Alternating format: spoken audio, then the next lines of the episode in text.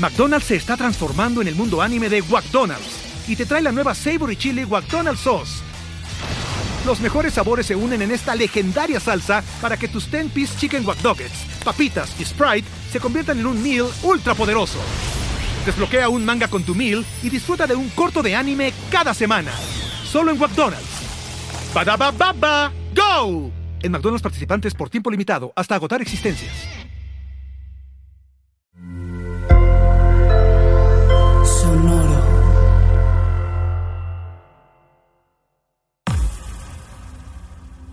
La tercera ley de Newton afirma que a toda acción le corresponde una reacción con la misma fuerza y en sentido opuesto.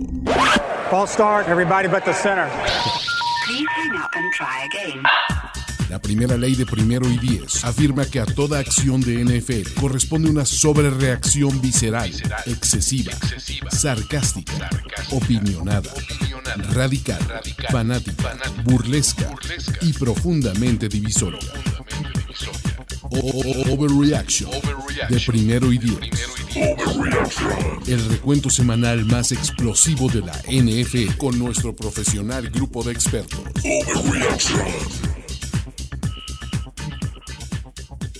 Hola, ¿qué tal amigos? Muy buenas tardes, buenas noches, buenos días, depende del horario que ustedes estén viendo este programa, pero si ustedes están en vivo, la verdad les damos la bienvenida como se merece, porque este es un episodio más de Overreaction y esperemos que Toño resuelva sus temas con el Internet, porque esta compañía que, ¿qué podemos llamarla? Este, jugar completamente o algo así. Esa campaña del demonio que, que además, los, neta, güey, si alguien, lo, si alguien ha contratado estos del, del, Total, neta, el día que lo quieran quitar, van a sufrir lo que yo estoy sufriendo. No te, no te miento, güey. Tengo un acoso como de 15 llamadas diarias de esa compañía buscando que no los dejen. No inventes. Te lo juro, es irreal, es irreal. Muy mal, muy mal esa compañía. Carlos, Carlos Gorospe, ¿cómo estás? Aprovecho para saludarte. ¿Cómo estoy? Estoy en la cima de la AFC, Jorge Tinajero. Y, empezamos tarde porque él estaba, no, espérame, creo que Corea va a empatar, creo que Corea va a empatar. Entonces, no, ya se resignó, me parece que ya en ese sentido ya podemos decir que los brasileños van a seguir avanzando. Y nosotros también con los contenidos que tenemos preparados para esta tarde en Overreaction. Yo sinceramente tengo que encontrar formas de, de encontrar la felicidad en otros lados, porque sinceramente es muy triste la situación de los Denver Broncos. Pero bueno, ya llegaremos a su momento. Eh, y vamos a darle con la felicidad de Carlos Gorospe, porque los Bills fueron a New England, fueron, a, visitar este tercer estadio divisional eh, antes de recibir todos sus juegos como locales ante, en la AFC East. Y la verdad es que fue un juego hasta cierto punto cómodo, lo controlaron, los amanetaron, la defensiva jugó bien pese a las ausencias de, de Von Miller eh, Poyer jugando bien, eh, y, pues la verdad es que en ningún momento hubo peligro, ¿no? Peligro para Brasil, Jorge. Le acaban de meter gol, ya solo está 4-1 el marcador. Así que ojo, ojo, porque los tejumingos ahí vienen, güey. Híjole, ahorita que estamos de moda, y, ven lo buena que es la NFL, que dijo: A ver, extrañan empates porque ya es la ronda final de, la Copa del Mundo. Bueno, vamos a darles un empate, pero ahorita platicamos de eso. Oye, Amigo, hablando de los Bills, hay pocas cosas en mi vida que disfruto más que ver a los Pats eh, humillarse a sí mismos, güey. O sea, eh, esta, esta, situación de, Mac Jones volteando a ver a Rafita Patricia diciéndole, throw the fucking ball, running, running game sucks, y de repente alguien le pone, dude, tal vez tú seas la razón por la que este coordinador no lanza más pases. Creo que el proyecto Mac Jones está muy pronto de terminar en ese equipo ya no siento que entre los propios jugadores hay algo. A ver, yo soy un poco de los que defiende a Mac Jones. Con, con el cuerpo de receptores que tiene, Tom Brady era capaz de hacer cosas. Mac Jones todavía está muy joven, pero creo que, que estos rumores de que Brady regresa, eh, lo de Sapi, eh, siento que la, o sea, la era Mac Jones está pronto de terminar después de que era el jugador 85 acabó lanzando 36 pases Mac Jones, pero bueno, solo, solamente 195 yardas. Eh, sinceramente, no se le ve que este Mac Jones pueda llevar el peso de esta ofensiva. E, es, como lo decíamos en el mini overreaction, me parece que es una ofensiva a la vieja usanza de la NFL, de la NFL de nuestros papás, porque depende mucho de su juego terrestre y del buen resultado de su defensiva. Cuando esas dos cosas no funcionan, es cuando el quarterback debería decir, a ver, momento, voy yo, voy a ganar el juego y con Mac Jones no vas a obtener esto. Que, en algún momento yo pensaba que el juego se le iba a complicar muchísimo a Buffalo, porque empiezan ganando los Pats y es donde dices, madre, o sea, aquí es donde este equipo es bueno. Cuando te empieza ganando y te empieza a correr hasta que se cansa. Me sorprende, y no nada más esta semana, la, semana pasada también Ramondre, creo que empezó a desinflarse el que yo veía como el nuevo Derek Henry, güey. Del otro lado, creo, creo que ya está muy claro que Buffalo dejó de ser un, un equipo de Josh Allen y veintitantos más. O sea, ya le dieron a Cook la bola ya constantemente y con idea. Sí, bueno. defensiva, que no es fácil correrle. A ver, al menos en este juego hubo 27 acarreos por parte de Cook y de Singletary. Entre ellos rebasaron las 100 yardas, hubo una anotación de Singletary. Me parece que sí, o, por fin vemos esa versión de los Bills en la que, a ver, el juego terrestre existe, vamos a utilizarlo, no depende de Josh Allen, Josh Allen que lance, que lance bien. Eh, que encuentre a sus jugadores. Me parece que cuando hay que avanzar el balón en zonas o atacar zonas profundas, tienes a Dix y a, Davis. Y en el caso de ir avanzar poco a poco, tienes a Mackenzie. Eh, me gustó lo que vi de estos Bills, sinceramente, y qué mejor que contra un rival divisional. Ojo, los Bills es el primer equipo que vence por doble dígito en tres ocasiones a los Pats de Bill Belichick. O sea, nadie ha logrado eso. Josh Allen se une a Peyton Manning y a Ryan Tannehill como los únicos que le han ganado cinco veces a estos, a estos Pats de Bill Belichick. Está interesante estos Bills, que todos, todos los planetas se alinearon esta semana para estos Bills. Jesús Niebla lo pone bien, Jorge Tinajero. Dios Allen tiene que ser el MVP. 15 pases de anotación sin intercepción contra una defensiva de Bill Belichick que tenía jugadores que me aseguraban que eran la mera onda y que le iban a interceptar desde temporadas pasadas, no ha pasado. Del otro lado, imagínate, Jorge, imagínate estar sentado en tu casa un domingo tirando la hueva y de ser el quinto de la AFC, amaneces el lunes como el primero de la AFC. Qué barbaridad. Ahorita vamos a ver y vamos a hablar de por qué los Bills ya están en el primer lugar. Y es de ellos para perderlo, a menos que por ahí un equipo que viste de naranja y que tiene rayitas en sus cascos eh, puedan hacer algo. Pero bueno, eh, luce interesante el final de temporada para el sembrado número uno de la conferencia americana. Eh, los Bills ganan 24-10. Josh Allen se termina con 223 yardas, dos touchdowns. Es una máquina. Me parece que regresa otra vez a esta discusión del MVP de la temporada. Pero bueno, están jugando otros también muy bien. Siguiente partido. Los. Perdona, nada más ahí que, nos ponen que gracias por visitarnos en la, en la casa del Bill House MX. De verdad, un, eh, Jorge y yo estuvimos ahí, lo pasamos increíble viendo ese, ese partido. Le prometemos a la gente que luego no va a estos eventos y que tenemos un audio medio complicado. La próxima vez que asistamos a algún evento en vivo, vamos a cuidar el audio para que nos escuchen en Overreaction.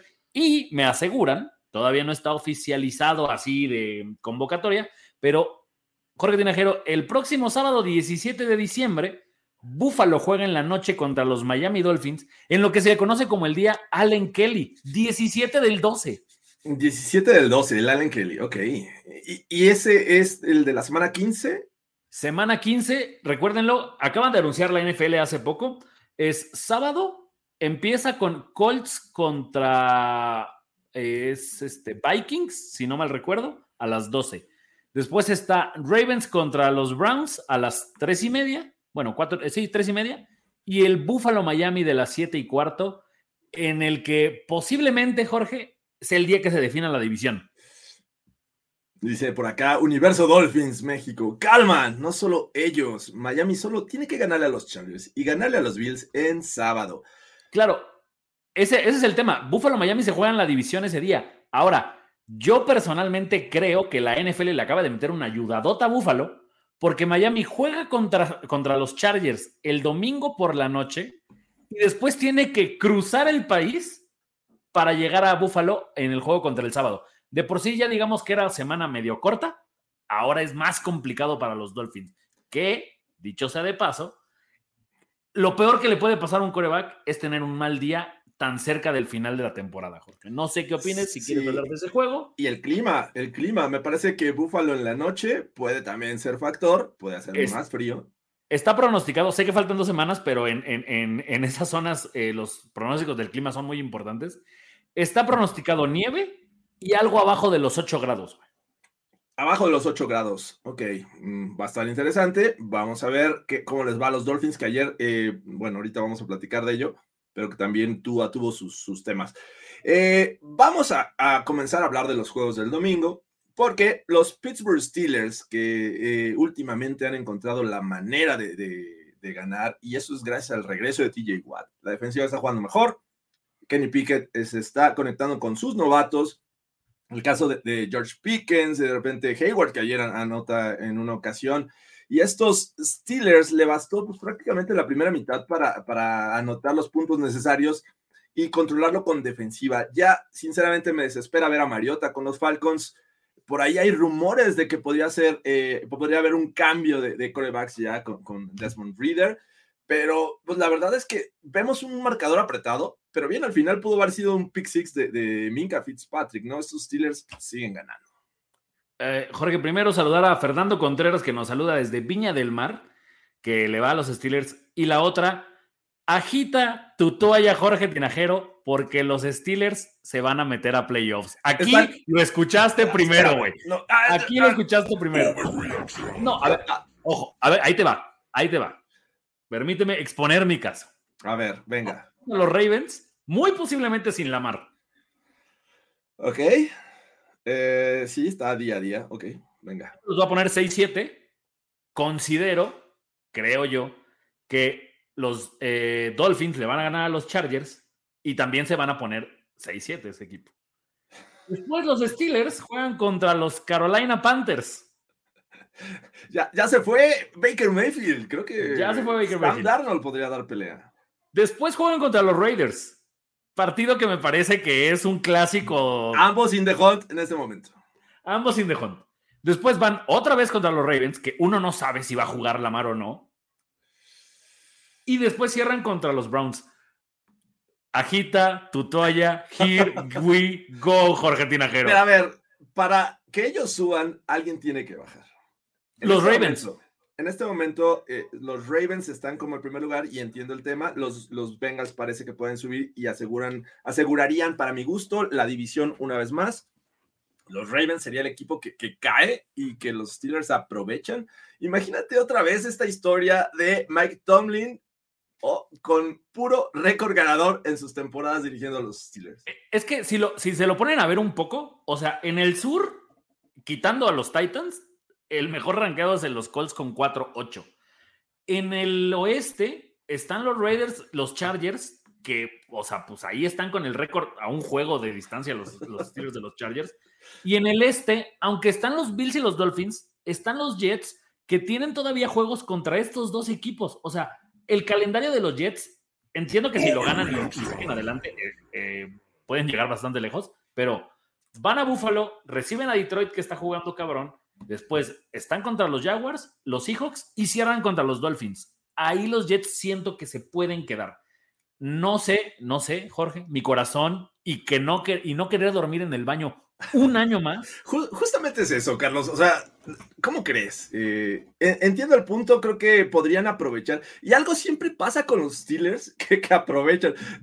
¿Recuerdas la temporada pasada que decían es que tienen que los, los Jaguars tienen que ganarle a los Colts para que ellos y una combinación de resultados eh, tengan aspiraciones de playoffs. Y sucedió, no sé, eh, ante eso, no puedo decirte no en este momento, sin embargo, sí lo veo complicado. es, este que, Jorge, siento que a la gente un poco eh, creen que los Chargers tienen el mejor récord, pero los Chargers no nada más están 6-6.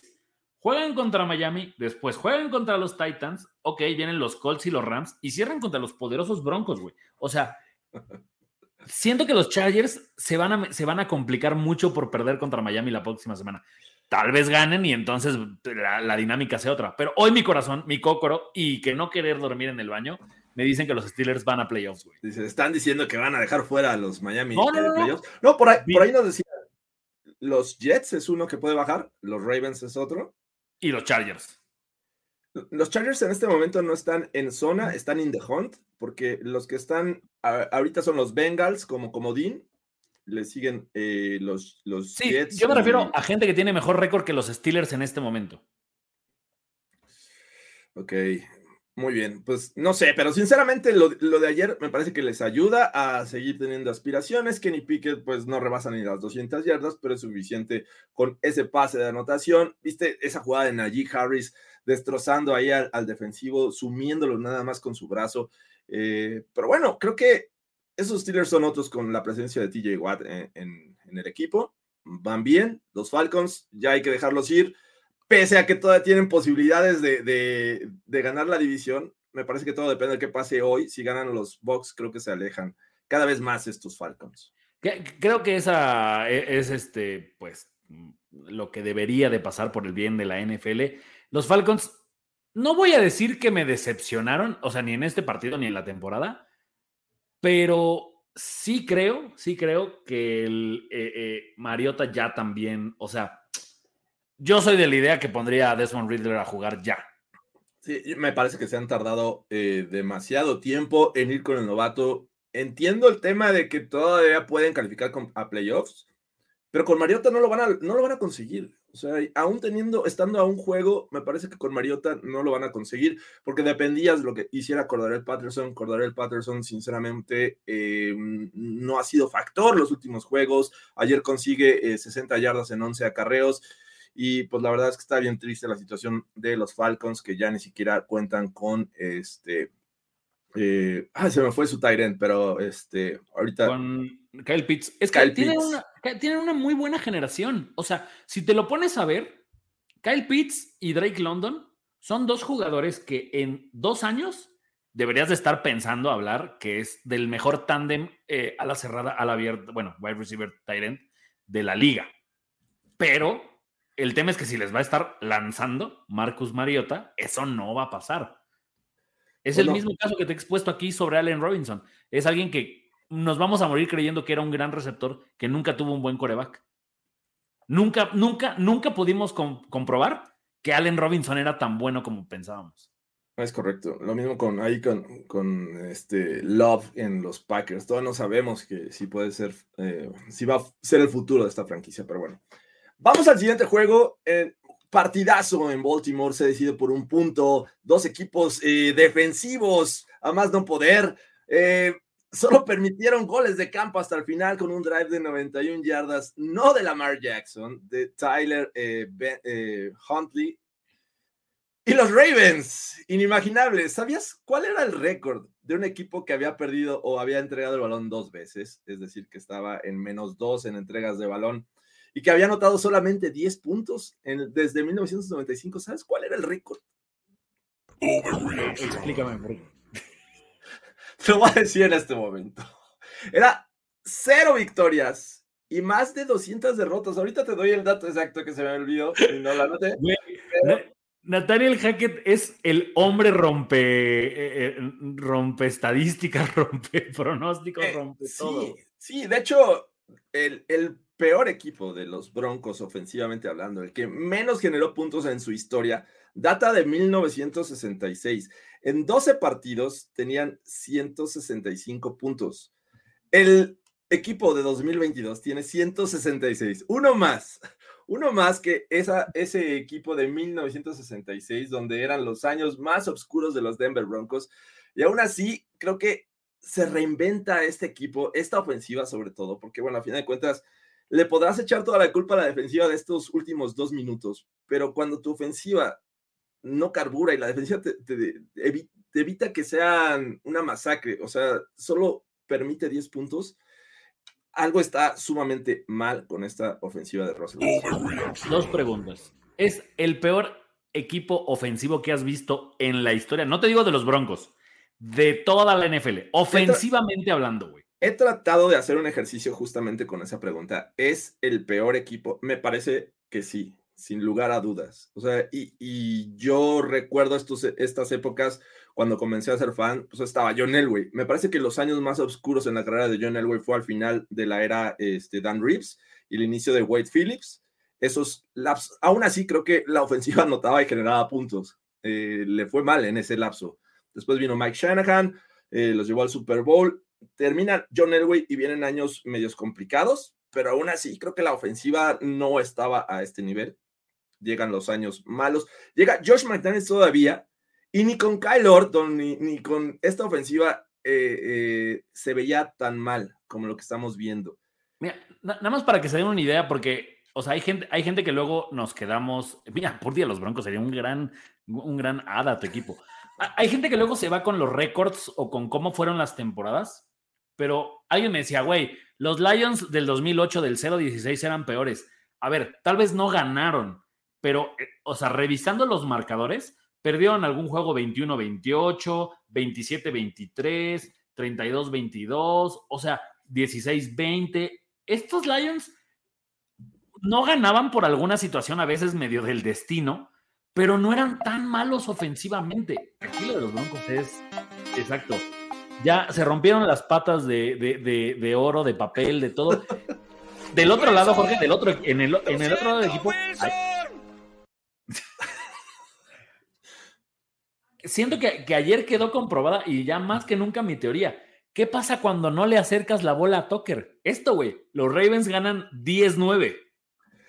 Sí, eh, es increíble. Sobre todo, ¿sabes qué? Eh, esta ofensiva tuvo la oportunidad de conseguir o poner en distancia a Brandon McManus un, drive antes, porque el último, bueno, lo falla de, 63, pero uno antes de que anoten los Ravens, lanza un pase eh, largo, me parece que, buena ganancia para Dulcich, y rebasan el medio campo de ahí estabas a 10, 15 yardas de acercar el balón a McManus eh, para ponerlo en 12-3 y con eso pues prácticamente era, era ya asegurar el partido. Estabas a dos drives. ¿no?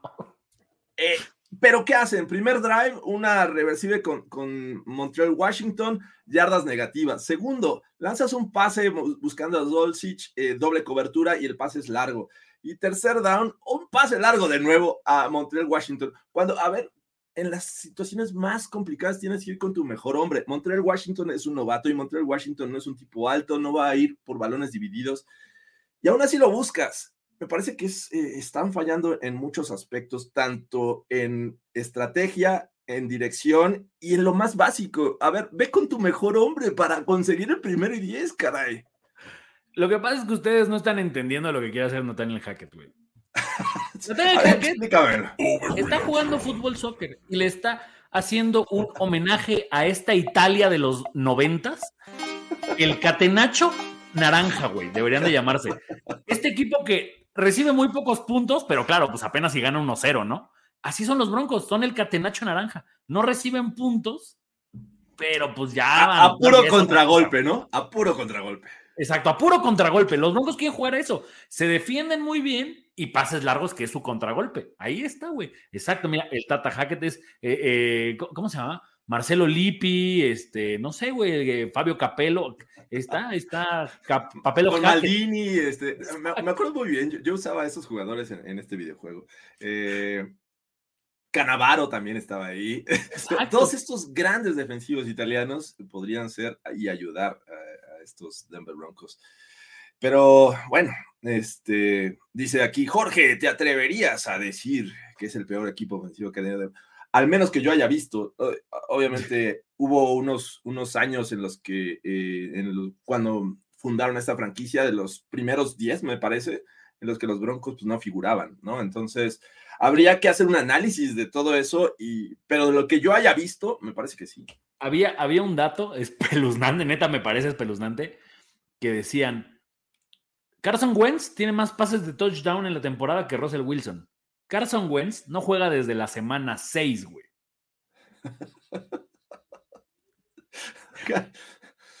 A ver, y, hablando del otro equipo, porque los Ravens, eh, o sea, me preocupan en el sentido de, siento que les va a pasar lo mismo. Y, y tal vez los Ravens deberían de cambiar de Harbaugh. Intercambias Harbaugh por Harbaugh haces este movimiento que a ti te gusta, que no entiendes de la NFL, de la, del fútbol, mandas a este Harbaugh a Michigan, el que es del campeón Michigan, bueno, yo creo que van a dar Michigan este, este, año, te lo traes a los Ravens y das un refresco. Imagínate, imagínate esta historia, güey. Dos hermanos que hacen campeones a la misma franquicia en épocas diferentes. Dice que si estoy resignado, pues claro que estoy resignado. O sea, ya llevo varias semanas resignado. Eh. a ver, dice, si fueras, eh, eh, si fueras soccer, ¿quién es el picolín? ¿Cómo que quién es Picodios? Güey, Picolín Palacios es una eminencia en el fútbol mexicano. Es de los hermanos Palacios, los picolines. Jorge, te, tengo que dar una, una, Vamos a hacer en cuarta y pulgadas una clase de apodos y personalidades y dónde jugarían. Con, trabajos y conocí al Chelis en una entrevista que le hicimos, pero bueno, este, sí, pues ni hablar, estos Broncos ofensivamente son un desastre, todavía eh, Justin Simmons sale ahí prácticamente como a disculparse por este último drive de la defensiva cuando, a ver, permiten 10 puntos, y, y en una situación que decías, ya se lesionó Lamar Jackson, caray, no estás teniendo, no estaban teniendo buen juego de por sí los Ravens, y aún así no puedes ganar, eh, pues se acabó la temporada de los, de los Broncos. Obvio, ojo, todavía no están eh, descalificados de manera eh, oficial, pero bueno, este, están a nada. O sea, pronto van a acompañar a los Bears y a los Texans. A ver, pensando en este tema de, los Broncos, Jorge. Todos se burlan, caray. ¿A qué, ¿A qué vas al draft? Porque o sea, no es un tema 100% de lesiones el que tiene tu equipo. De entrada tienes que ir por un head coach. Eso está claro. O sea, sí tiene lesiones, sí, es parte de, pero creo que aún teniendo los titulares eh, no mejoraría mucho. Del otro lado, creo que los Ravens contra cualquier otro equipo hubieran perdido, ¿eh? O sea, lo, de, lo de Huntley me, me saca un poco como de extrañeza porque lo considero un buen coreback, lo considero alguien que además está hecho para ese sistema pero no, o sea, es el Lamar de, de, de, Shane o de Ikea, güey. Sí, sí, pero sinceramente mm, yo no confiaría. O sea, un equipo con una mm, este, mediana defensiva, creo que le puede ganar a estos Ravens. Eh, y eso que jugaron en casa, ¿no? que, que, además ahí vienen los Steelers, que ya lo hablábamos. Después viene Dishon eh, Watson en el juego del sábado. Después van contra los Falcons, otra vez los Steelers y los Bengals. Siento que este calendario, salvo el juego de los Falcons, está muy complicado porque yo creo que Lamar no va a jugar por lo menos las próximas dos semanas. No sé si vieron la lesión, creo que es delicada. Y más para un coreback que su mayor asset es movilidad. La movilidad. Bueno, los Ravens ganan, se ponen eh, con ocho victorias en este momento. Eh, siguen eh, en, el primer lugar de, la división, pero ya los empataron los Bengals en récord y creo que están a nada de, que, dejar ir esto por la situación de Lamar Jackson. Vámonos al siguiente juego, porque lo que parecía que podría terminar en un desastre y firmar eh, esta factura por, por, el reverso de Aaron Rodgers ante el título de propiedad de los Chicago Bears, porque a ver, hay que decirlo, Justin Fields regresó y volvió a anotar eh, una carrera de más de 50 yardas y parecía que estos Bears iban a ganarle a esta versión de los Packers 2022. Sin embargo, bueno, al final empiezan a cometer errores. Eh, Watson está jugando muy bien, parece ser la respuesta en un futuro de esta posición de wide receiver para la franquicia de los Packers. Y Aaron Rodgers, aunque no gritó esta vez, me pertenecen, pues prácticamente los, los cayó y les dijo, tranquilos, siguen, sigo siendo su dueño. Hay un video al final eh, del juego donde Aaron Rodgers va saliendo del campo y como que se detiene un momento, voltea y les hace así como, así como, güey, gracias a mi segundo hogar, Chicago, por darme tantas victorias. De verdad es impresionante porque además en el juego lo veías, iban 16-3. ¿Sí? Tú creerías que Chicago, o sea, ese tipo de juegos solo los puede perder Chicago así. y, parecía que repito, o sea, creo que estaban siendo contundentes al principio estos Bears. Justin Fields es una máquina por tierra.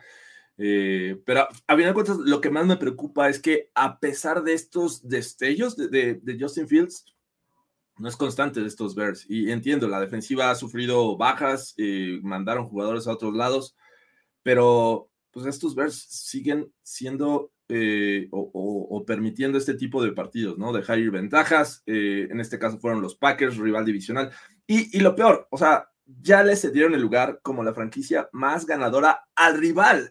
O sea, desde, mil, desde diciembre de 1921, los Bears era el equipo más ganador en temporada regular y ahora ceden ese lugar al rival odiado, los Packers, pues, obviamente franquicias. 787 victorias es lo que tienen los Green Bay Packers contra 786 que tienen los Bears. Pero Jorge, no, no nada más eso, o sea, porque los Bears han tenido buenos años.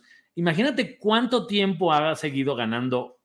Yo creo que esto es producto un poco de la era Fabre Rogers, que no tiene nada que ver con títulos, tiene que ver con partidos ganados imagínate cuánto le recortaron a los Bears en esas dos eh, eras, por así llamarlas. Le ayudaron a la era mágico Makowski. que, aquí, de, este lado con, los Bears, mm, Jorge, ¿qué opinas cuando le compras algo a tu hija y no lo usa? ¿Te, molesta? Pues claro, o sea, digo, eh, ¿para, qué lo, ¿para qué invertí en eso, no? Entonces, ¿por qué los Bears compraron a Claypool, güey? Yo también dije, ¿por qué? ¿Cómo por qué? A ver, fueron por Enkil Harry, ¿recuerdas? Antes de que comenzara la temporada y después lo complementaron con Claypool. Y le lanzan a eh, Brown, que pues, obviamente jugaba en estos Packers y anotó, pero eh, más que suficiente. Es todo lo que hacen estos Bears. Eh, ¿por, qué? ¿Por qué ir por dos receptores? Y, y, o sea, estás hablando que, mira, en este juego nada más, no, no sé en la temporada global, me imagino que, que eh, es el que es el líder de recepciones de este equipo por ahí, con, con Sam Brown. Pero Kmet en, este, en esta semana tuvo seis pases para 72 yardas. Claypool y Harry tuvieron seis. O sea, no entiendo lo de Justin Fields. Entiendo que es muy bueno corriendo y lo que tú me digas, pero, o sea, entonces que traigan a Brissett y entonces metes a Fields para las jugadas por tierra y a Brissett para las jugadas por aire, por ejemplo, o a, Justin, o a Baker Mayfield, güey. Baker Mayfield en los Bears me parece el, el siguiente Jim McMahon. Tiene esa pinta. Todos los que les gusta hacer leña del árbol caído, como Jesús Niebla, como Carlos Gorospe en redes sociales, la, la vida es una tómbola, muchachos. Tom, tom, tómbola algún día voy a estar arriba y entonces sí, eh, no me voy a olvidar de todos los que se han burlado esta ocasión. Así es que cálmate, Michael. en su momento. cálmate, Sale. Eh, los Bears, eh, triste la situación, los Packers ganan y, sigue invicto. Monsieur Matt Lafleur, esta pequeña Francia sigue recordándose en su crapulencia porque pues 8-0 8-0 el récord de Matt LaFleur ante este, los, los Bears. ¿Sabes qué, debería, ¿Sabes qué debería hacer LaFleur? Abrir un vino cada vez que le, que le, gane a los Bears del año en el que empezó su, su, este, su récord ganador contra ellos. Así como los Dolphins tienen la champaña del 72, la Fleur debería de abrir un vino de cuando empezó a ganarle a los Bears, cosecha tal, y decir, güey, tiene un año más de añejamiento. Decía por ahí, eh, Christian Watson, Offensive Player of the Year. A ver, me parece que no. Eh, los últimos juegos se ha visto bien y por ahí ponían en redes sociales. Ha, conseguido ocho anotaciones en un lapso o en un este, sí, lapso de cuatro partidos. Eh, y es el único wide receiver junto con Randy Moss que lo han conseguido ocho touchdowns de manera este, tanto por tierra como por recepción. Entonces va bien, pero me parece que no empezó toda la temporada y no ha sido dominante todo el año. Ha crecido los últimos juegos y, ahí va, ¿no? Dice por aquí Jorge, porque donde pisa un lobo, una loba no lo borra una gata. Según yo era donde pisa leona una gata. No, sé por qué la loba, pero bueno, ya, ya. Bien mezclamos caninos con felinos y vamos al siguiente juego. Jorge, tú estás a punto de poner, o sea, si, si los Broncos le dan la vuelta, vas a poner, si por pendeja me caí, por chingona me levanto. por chingona me levanto. Así va a ser, así va a ser. Síganse burlando. Eh, vamos al siguiente juego porque aquí Jesús Niebla sí eh, está feliz y contento porque en duelo de felinos, ya que nos habían mezclado caninos y felinos, los Jaguars fueron a Detroit y pues fueron de paseo porque nada más consiguieron 14 puntos a cambio de 40 que, estos Lions ahora están mostrando esta diferente versión en la que anotan muchos puntos y que la defensiva está siendo efectiva. ¿Cómo viste en términos generales el juego en el que Jesús Niebla salió pero súper feliz? Güey, siento neta que los Lions, o sea, no lo, no lo voy a llevar a un análisis tan simplón como tienen mala suerte pero neta, ese equipo debería tener un récord ganador y estar peleando así con los Vikings y con los Eagles. Quitando el juego de los, de los Pats, en el que los blanquean, quitando ese juego, el de Buffalo lo pudieron haber ganado. Eh, por ahí también el de, eh, el de Miami, creo que también estuvieron cerca de, de, ganarlo. En el principio de la temporada, recordemos que hubo juegos en los que, como el de los Seahawks de 45-48, o, o sea, el 38-35 contra los propios Eagles. No, no sé, o sea, estos Lions, yo creo que todavía no están muertos, ¿eh? Creo que todavía tienen bastante que pelear en una... La NFC le pasa lo mismo que, que, que en varios años. De repente tiene tres, cuatro que están muy arriba y el resto es una pelea así, tipo, no sé, güey, este, marabunta o cosas así, que es un despedacerío entre ellos, pero están 5-7, hicieron lucir realmente mal a la defensiva de los Jaguars, que por ahí es de lo poco bueno que se salvaba. Estos Jaguars yo también creo que hay que dormirlos. Y a Trevor Lawrence hay que ponerlo a descansar porque es milagrosa que no se haya fracturado y quedado lisiado por vida. Yo, yo pensé sinceramente que tener una, lesión seria regresó a jugar. Es eh, realmente eh, se transformó del príncipe Adam a esta versión de He-Man. Porque sinceramente, para. Pero es que alguien puso: si por Wilson me caí, por McManus me levanto. Por McManus, caray. No, no llega a las de Ah, perdón, dejemos de morir ese bronco. Sí, ya, ya dejen de morir. Eh, y justamente este comentario eh, es, era mi siguiente punto. Creo que Jared eh, Goff, o por acá lo mencionaban, Jared Goat, está jugando muy bien. Ya hizo clic con esta ofensiva. Tiene elementos interesantes a su alrededor y está jugando bien. Se lleva dos anotaciones esta tarde, 340 yardas, 115.9 de rating. Y creo que habría que considerarlo si es eh, la solución a futuro de estos Lions, porque hemos visto dos versiones, pero creo que Jared Goat no es el problema de esta ofensiva cuando no conseguían puntos. No, o sea, a ver, sí creo un poco que los Lions todavía les falta un poquito de mejor coacheo. No me refiero de Dan Campbell, sí de por ahí creo que su coordinador defensivo mm, deja un poco que desear. Y del otro lado también hay veces que pasa estas situaciones como lo que ocurrió con Tua, que de repente llega un equipo defensivamente muy ordenado y te para la cara. Acá con los Jaguars, o sea, los Jaguars son otro equipo que también tiene que ir pensando en la reestructura de su defensiva. Por ahí sacar algo de algunas piezas porque yo no, cada semana que pasa me convenzo más que Trevor Lawrence no es este futuro rostro de la NFL, porque oportunidades ha tenido. Puedes tener un mal juego, creo que lo de Travis Etienne es un mal juego, pero no sé, estos Jaguars yo no veo que vayan para adelante. A los Lions les quedan los Vikings. Sí, de hecho ahí si ganan los Vikings eh, aseguran la división, pero bueno, a ver.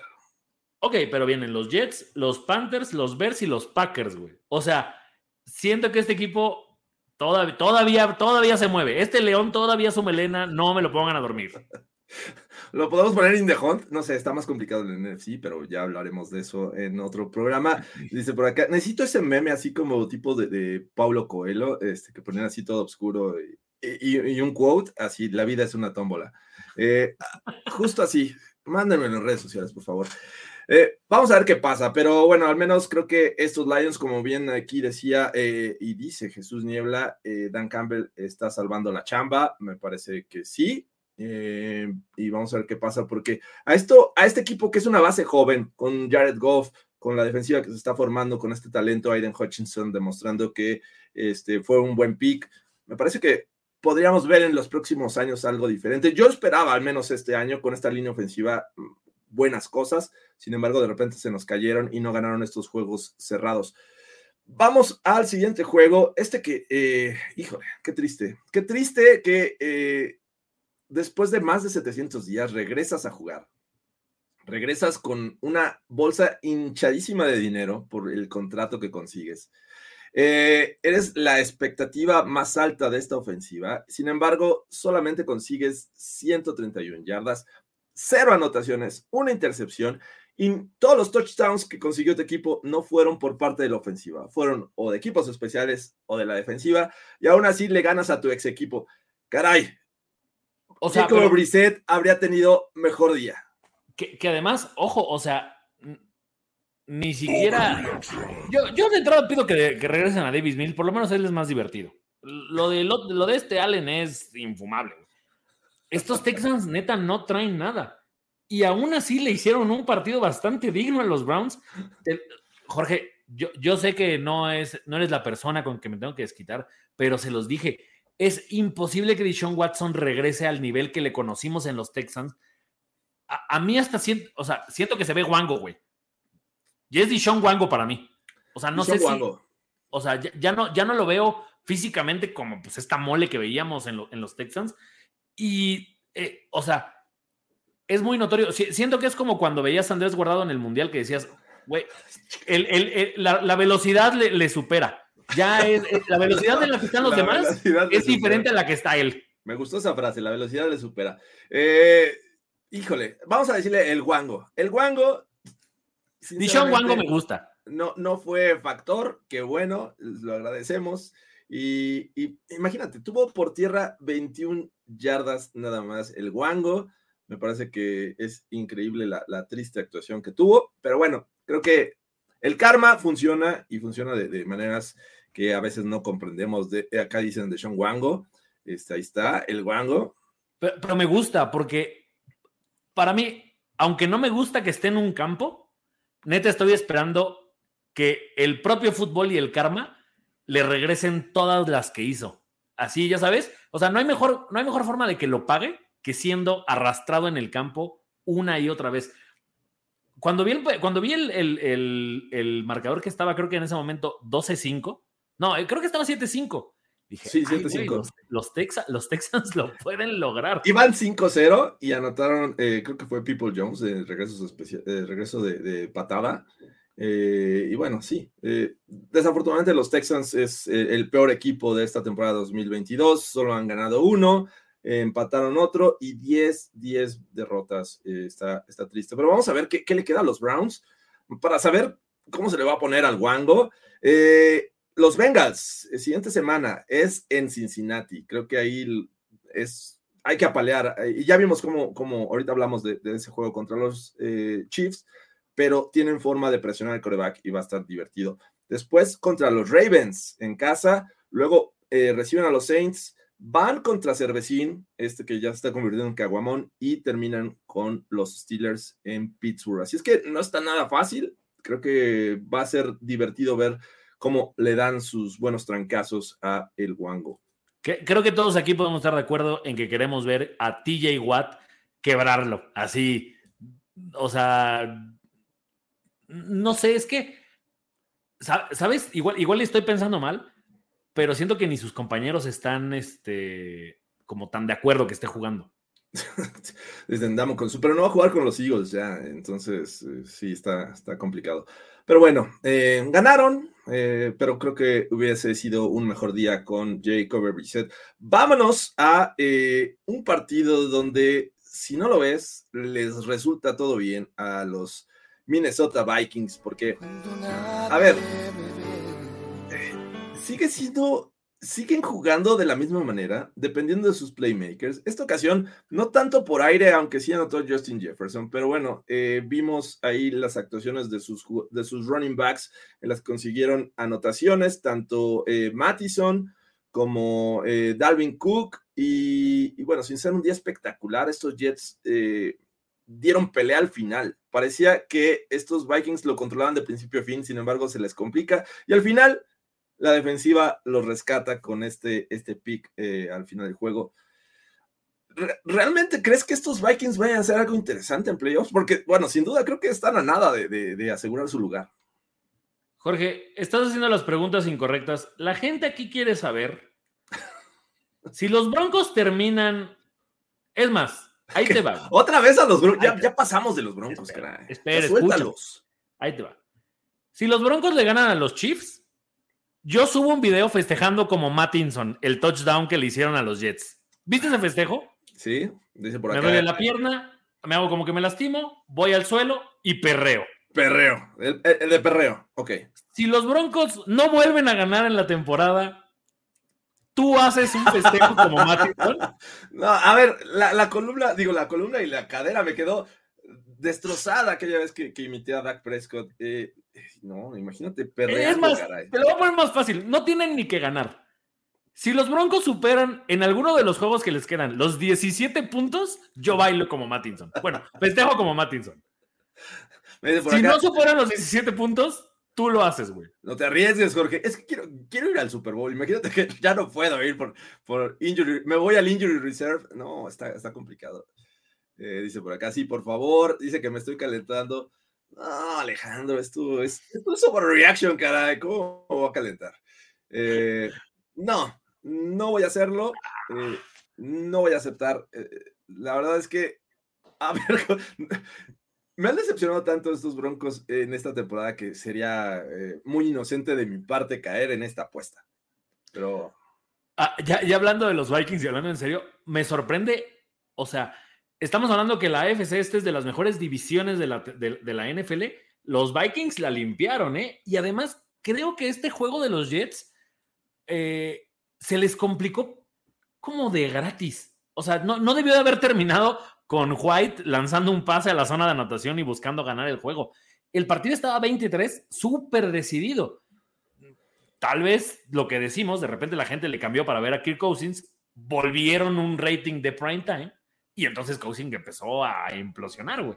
Pero no sé, Jorge, no, no sé si los Vikings por este tipo de cosas no terminan de convencer a los demás. O sea, me, parece que creo que ya lo vimos una vez. Los Vikings del Milagro de Ciudad de la Música llegaron súper, pero así puestos para el juego contra los Eagles y los Eagles los, pero plancharon en aquel juego de playoffs de las máscaras de perro. Mm, no sé, o sea, creo que creo que por eso no, por, por juegos como este es que los Vikings no terminan de convencer.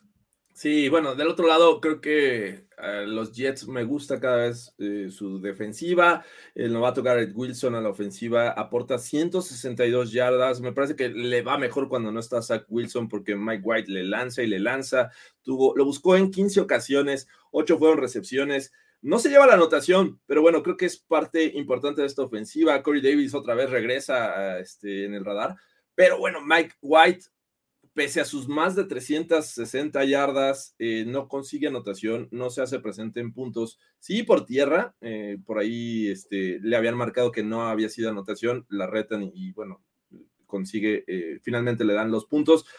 Pero lanza dos intercepciones y la, más importante es la de al final, cuando todavía los Jets tenían esperanza y bueno, con eso aseguran los Vikings.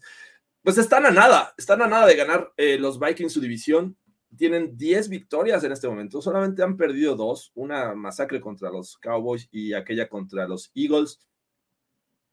Y bueno, creo que mucha gente no les cree. Yo siento que en cualquier momento en playoffs pueden eh, choquear y eso va a ser un tema importante. Pero bueno, final de cuentas, como bien dices, la división es de ellos y la división la han controlado. A mí lo que me, me pasa, que creo que lo ponen aquí alguien en comentarios, con ese talento ofensivo que tienen, yo pensaría que deberían ser más dominantes. Exacto. Estoy de acuerdo en esta parte con Jesús Niebla. De repente han sido un equipo con suerte. Y vaya, no es que no la hayan buscado. O sea, son un, son un equipo que se pone en esta situación en la que pues puedes ganarlo, ¿no? Entonces, ahí terminan siendo. Pero creo que el récord es 9-0 en juegos de una posesión de diferencia. Es increíble que ganes esa cantidad de juegos cuando los partidos se definen por uno o, bueno, por un touchdown de diferencia. No es, no es lo común. Si, yo viera este tipo de actuaciones como la que mostraron contra los Bills, diría, estos Vikings eh, son una máquina. Pero a pesar de tantas victorias en la temporada, me parece que mm, aún sigo sin, sin creerles a estos Vikings, pero bueno. Ahora, del otro lado también, Jorge, o sea, pues entiendo que si lo vamos a llevar a esta parte de la suerte, también hay equipos que están llamados por el destino a, tener este tipo de jugadas increíbles para ganar juegos y de repente ya terminan estando en el partido importante. O sea, no sé si les gusta el colegial, pero me, recuerda el, equipo de Auburn que gana con un field goal que falla Alabama y les regresan el field goal y con eso van al campeonato nacional. Y una semana antes también ganaron un juego así increíble con una recepción tipo la Inmaculada. No sé, tal vez es un equipo que está llamado por el destino para romper su racha. No me los quiero enfrentar en el Super Bowl porque no voy a poder soportar ver a dos equipos con cuatro Super Bowls perdidos de 0-4 por uno, güey. Estaría divertido. Imagínate ese, ese Bills Vikings, creo que. Ese es, el, es la peor versión de juegos del hambre del NFL, güey. Así, no podría, güey. Yo, yo pagaría por ver un, un, Bills Vikings en el Super Bowl 57. Vamos a ver si se da, pero, pero bueno. Eh, vamos al siguiente juego. Eh, ahora resulta, como bien lo decía hace rato, que como ya, ya acabó la ronda del Mundial de, Fútbol en Qatar, necesitábamos ver empates. Nos surgía ver empates. Y bueno, los Commanders y los Giants dijeron, ¿por qué no? Se puede. Vamos a conseguirlo. Y a pesar de que los Giants eh, eh, estaban arriba en el marcador en el último cuarto, el muchacho eh, que ya todos aman y algunos le dicen cervecín, algunos le dicen el caguamón, encontró la forma de llevar este drive y conseguir empatar el juego y mandarlo a tiempo extra. Después vinieron decisiones complicadas. La, pequeña Búfalo dijo, bueno, pues mejor pateamos de despeje, este, ¿por qué no? Y... ¿Qué, qué tibios se vieron los dos head coaches al no arriesgarse con un gol de campo. Entiendo la situación, pero, lo, o sea, neta, lo peor que puedes hacer como head coach es mostrar tus cartas y decir, juego a no perder. Porque eso es lo que pasó con los dos. Jugaron a no perder. Todavía más los Giants tuvieron una oportunidad que, digo, entiendo el último gol de campo que no la llega a tu pateador y por eso dices, pues, por eso no se arriesgaron. Cuando era algo de 58 yardas, que pues uno que está acostumbrado a ver a Tucker patear, pues cree que es fácil, pero 58 yardas al parecer sí son un chingo. Pero los, los Giants tuvieron dos situaciones en las que creo que pudieron haber intentado el gol de campo y dijeron, no, mejor una patada de despeje y vamos a ver qué pasa. Sí, a, mí me gusta cómo de repente Curtis Samuels eh, sale de la nada en esta ofensiva de los, de los Commanders y consigue ser relevante, sobre todo en jugadas eh, eh, en las de mayor necesidad. Jahan Dodson, ese novato que, que, me gustaba mucho en el proceso del draft, bueno, de repente, aunque comenzó fuerte, estaba ahí como que en las sombras y ahorita eh, tuvo una jugada importante con la cual anotan los Commanders. Eh, y bueno, del otro lado los Giants por ahí decían, no, estos Giants ya se están cayendo. Eh, no sé, digo, al final de cuentas es un juego divisional. Los Commanders le ganaron a, los Eagles y ahora van a, este, New York y em, sacan el, empate, que creo que no les beneficiaba en nada este, los Commanders porque ahorita están fuera de la zona de calificación. Los Seahawks este, están en, el último lugar, en el séptimo. Así es que, pues vamos a ver qué pasa, pero bueno, al menos estos commanders ya puedes quererles un poquito y decir, van a dar todo para sacar los juegos. Y, creo que, por ejemplo, conforme pasan las semanas, Robinson se ve cada vez más cabrón. O sea, ese touchdown con el que empatan el juego, ese giro que da para lograr la anotación es de gente de mucha, o sea, muchos años en la NFL. Se los veías a Adrian Peterson, a Barry Sanders aquí, o sea, pues entiendo que el defensivo pues, pone su, su ayuda para no taclearlo, pero me gusta mucho lo que están haciendo los commanders. Y exacto, aquí lo que decía Agrícola Changunga, ¿sí? está bien dicho? Agrícola Changunga. No puedes perder porque tu centro le va y, o sea, le va a presumir al, al corner, güey. Creo que los juegos divisionales son juegos que los pierdes por lo mental ya sea por algún castigo tonto, porque le dices algo a, alguien o simplemente porque pues estás distraído pensando en que quieres demostrarle al rival lo bueno que eres y te juega en contra, pierdes la cabeza. Los divisionales para mí los pierde el equipo que más anda como en otro lado. Eh, pues la división está los Eagles, los Cowboys, Giants y al final los Commanders, que de hecho ahorita están fuera de zona de calificación. Vamos a ver qué pasa. Pero bueno, este cervecín, este muchacho eh, está diciendo, yo quiero el puesto de titular, ya déjenmelo por favor, no los voy a decepcionar. ¿Viste cómo llegó al juego? Como Peaky Blinders. Como Peaky Blinders, muy bien, muy bien. Pero bueno. Que, el, el empate, quieran que no, le sirvió a los dos. por extraño que parezca no sé, porque bueno, eh, bueno, ahorita vamos a hablar de ese juego. Los Seahawks ya están en la séptima posición. Ah, vamos, eh, cuando, todos en abril, en este día del draft, vimos que los Titans dijeron, no necesitamos un buen wide receiver en nuestro roster. Eh, creemos que el futuro está en el draft y lo vamos a seleccionar.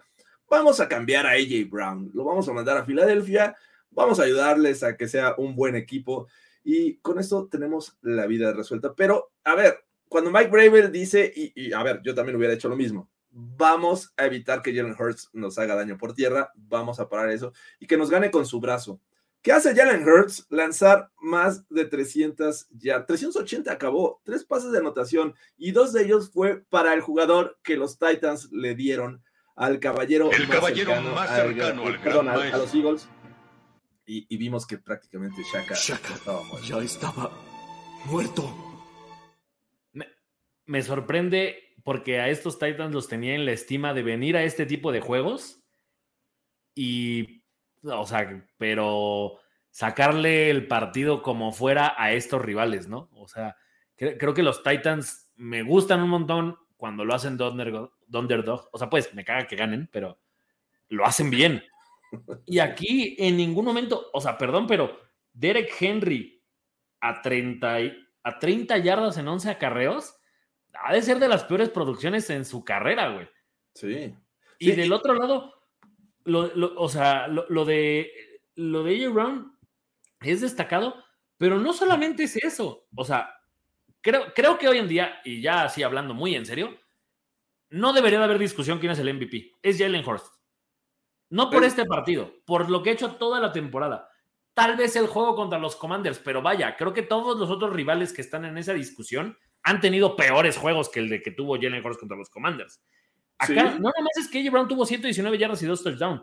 Devonta Smith también tuvo 102 yardas y un pase de anotación. O sea, si, el, si, el, si la estrategia era gáname con el brazo, Jalen Hurts dijo, pero dormido, papi. O claro. sin un problema. No, y, y, estas narrativas que ha tenido este equipo de Filadelfia, ¿no? Al principio de la temporada decíamos, a ver, van a probar a Jalen Hurts. Si no les funciona, el próximo año tienen también este, primeras rondas con los cuales pueden ir por un coreback.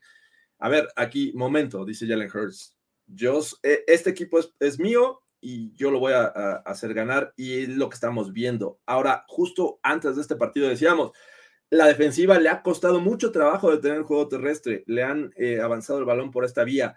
Y bueno, van a enfrentar a Derrick Henry. Me parece que es una situación bien complicada, es un reto interesante y podría ser un juego cerrado. Derrick Henry terminó con menos yardas, como bien decían aquí en los comentarios, eh, que Ryan Tannehill por tierra. 34 de Tannehill, 30 de Derrick Henry. Eh, Tannehill no siendo factor, 141 yardas nada más. Eh, su mejor hombre por, por la vía aérea es Okonkwo, que es el, el tight end. Sinceramente, vimos uno de, de los peores juegos de los Titans, pero esto no le quita mérito a lo que mostraron los Eagles. Es el mejor equipo de la NFL en este momento. Jalen Hurts es el MVP, me parece que está ganando esta carrera y va a ser bien interesante verlos en playoffs porque ahí es otra historia. Vamos a esperar a ver qué pasa, pero al menos en temporada regular estos Eagles están eh, dominando y, y, ¿por qué no? Vamos a cantar un poquito con... Vamos a cantarlo, vamos a cantarlo, por favor. Fly, Eagles, fly. On the road, on the road. To victory. Fly, Eagles, fly, score a touchdown, one, two, three. See them low, see them high, and watch your... Ah, necesitamos ahí meter el... ¡Ah! ¡Ah! on the road to victory. E-L-G.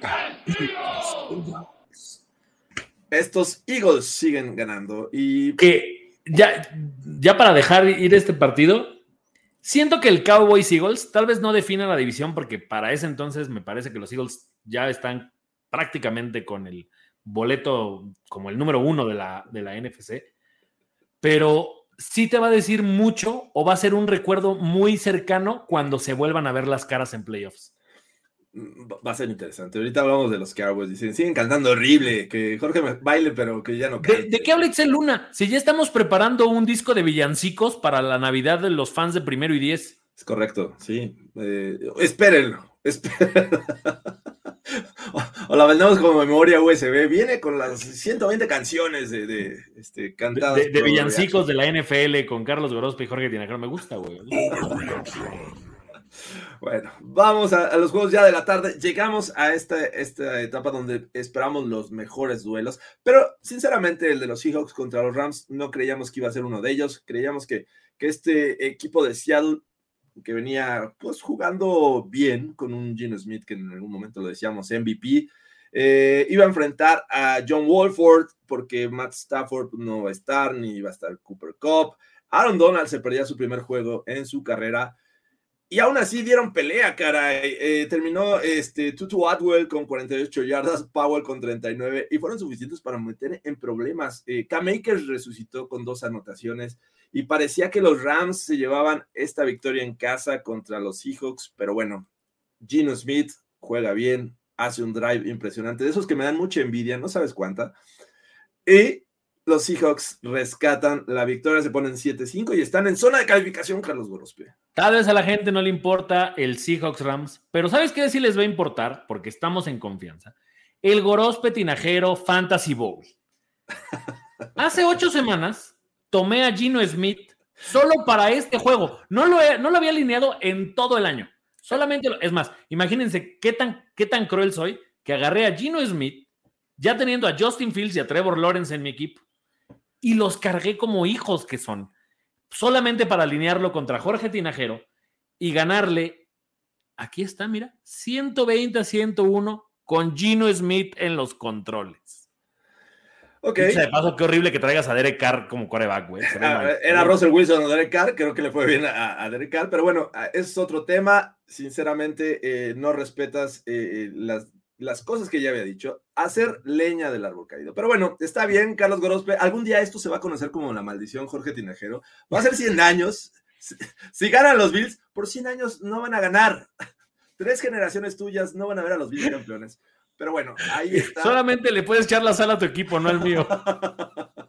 no, los Bills están recibiendo la maldición Jorge Tinajero. Y bueno, por tres generaciones Gorospe, no vamos a ver a los Bills campeones. A, ver, aprovechando, aprovechando esta maldición, ¿tú crees que los Rams de verdad traen la maldición de haber creído, eh, o sea, preferir un título? Yo entiendo que nadie puede decirte que no quiere ser campeón.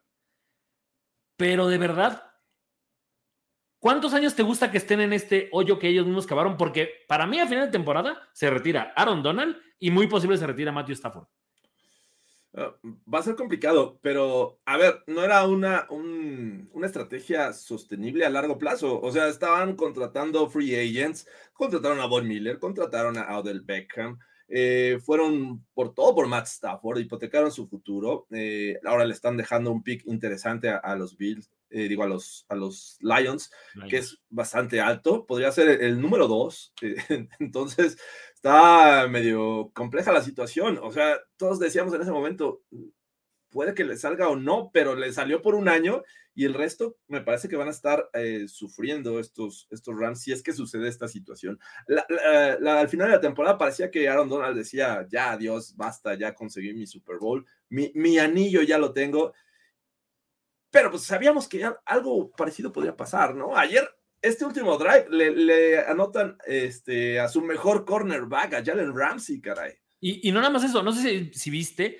hay todo el tiempo, DK Metcalf lo estuvo uh, buleando, cabrón. Hay una donde DK Metcalf tiene que cambiarse de lado, porque así lo marca la jugada, y lo ve y le hace, ven, o sea, me voy a ir de ese lado y les voy a hacer una jugada. Y creo que es un pase como de 30, 40 yardas lo que consigue DK Metcalf lo de Jalen Ramsey también me parece que es otro jugador que está muy cerquita del retiro, ¿eh? Te digo que, o sea, a ver, no puedo hablar de algo porque todo me lo regresan, cara.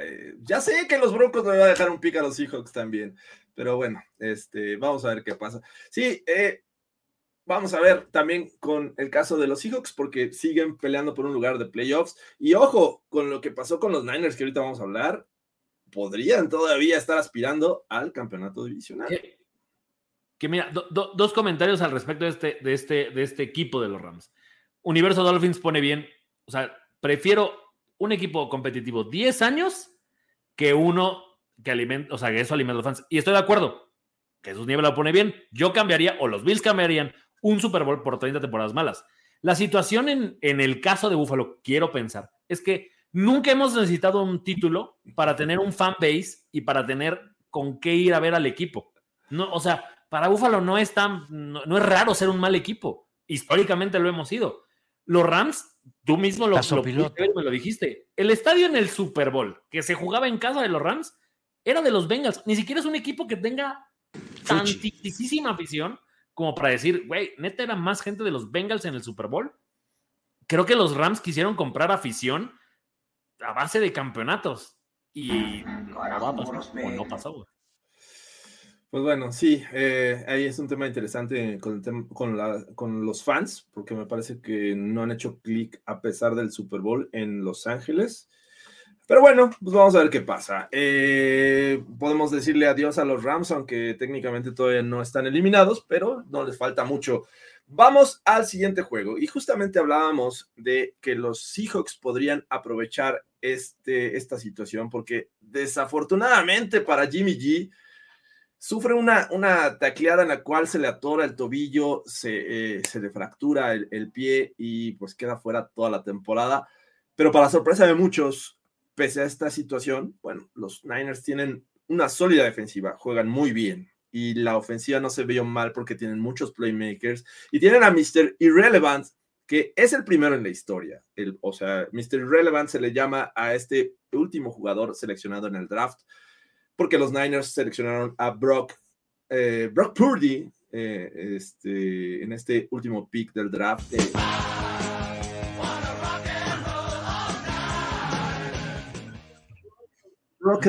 Irrelevant. Brock, Mr. Irrelevant. Estaría muy chido eso. Vamos a, tratar de replicarlo. Eh, Brock Purdy lleva a los Niners, consigue anotaciones. Es el primero en la historia, Mr. Irrelevant, que consigue un pase de touchdown. Y los Niners rescatan este juego que parecía que iba a ser complicado con Jimmy G. Pasa esto y aún así amaniatan, eh, bueno, más bien, este, frenan esta ofensiva explosiva de los Dolphins. ¿Cómo viste este juego, Carlos Grospe? ¿Estás consciente, Jorge Tinajero, que tal, tal vez fuimos bendecidos y vimos por última vez a Jimmy G jugar en la NFL aquí en México? Sé que después jugó otro partido, pero Sí, O sea- eh, jugó contra los Saints, recibió los santos óleos en ese juego y ya después se fue a lesionar, caray. de, de este lado, y, y- y lo vimos ese día que, que- que fue el juego aquí en México, para mí no hay equipo más enrachado en la NFC que estos Niners. Navegan un poco por bajo por las situaciones de corebacks, pero, o sea, sí está cañón que un coreback que no tenga, es el tercer coreback del equipo. Y se vio bien, porque de verdad se vio bien. Creo que, o sea, ya, ya después, igual y en un partido completo, él como titular ya sea diferente. Pero estaban jugando contra los delfines, que también están bastante fuertes a la defensiva. Y no, o sea, creo, creo que, el- creo que su primer pase le deja, se le dejan ir con todo en la presión y conecta en el centro del campo con Divo Samuel y dices, güey, o sea, de verdad, este sistema es perfecto para un coreback X. Hola Baker Mayfield, ¿qué estás haciendo? Baker Mayfield, podrías tener trabajo próximamente porque Imagínate pasar de estar en un equipo eliminado, luego vas a otro también eliminado, y luego te encuentras con que estás compitiendo por el Super Bowl y lo único que tienes que hacer es no equivocarte. Baker Mayfield me parece un coreback listo para ese sistema, ¿eh? Porque, a ver, ojo, la temporada regular es una historia totalmente diferente a la de los playoffs. La defensiva va a ser exigida en playoffs, va a tener mayores retos y justamente cuando estos juegos se ponen muy complicados, dependes no solamente de tus playmakers, sino de un buen juego de tu coreback. Me parece que los Niners están en una situación bien complicada. Eh, entiendo que ayer se vio bien eh, Brock Purdy. Eh, me gustó mucho la presencia en la bolsa. O sea, no se desesperó, se mantuvo ahí, pese a que de repente estaba siendo presionado por, por los pass rushers de los Dolphins. Y, y bueno, creo que hizo las jugadas necesarias. Pero cuando ya una defensiva está preparada para ti, o sea, especialmente diseña un plan de juego para detener a este novato que nadie tenía en el radar que iba a ser el, el titular en algún momento, bueno, creo que puede ser una historia diferente. Vamos a ver qué pasa. Sinceramente, creo que es una situación complicada porque veíamos a los Niners, incluso para algunos, llegando al Super Bowl, así justo como habían armado este equipo y con Jimmy G incluido, porque podían decir lo que quieran de Jimmy G, pero el tipo tiene experiencia de playoffs. El tipo los llevó al Super Bowl. Se quedó cerca del Super Bowl pasado. Entonces, sí, pierden demasiado estos Niners. Y, no solo eso, siento que, que sí pierden un líder en el campo. Jimmy G, quieras que no, eh, vaya, tal, tal vez no es este líder que se quite el casco y grita y, azota tablets, pero yo, yo veía que, que, los jugadores, o sea, de hecho, cuando pasa lo de Troy Lance, creo que los jugadores como que en ningún momento dicen, ah, dudamos, algo así, es de, güey, el equipo está en Jimmy y confío 100% en él.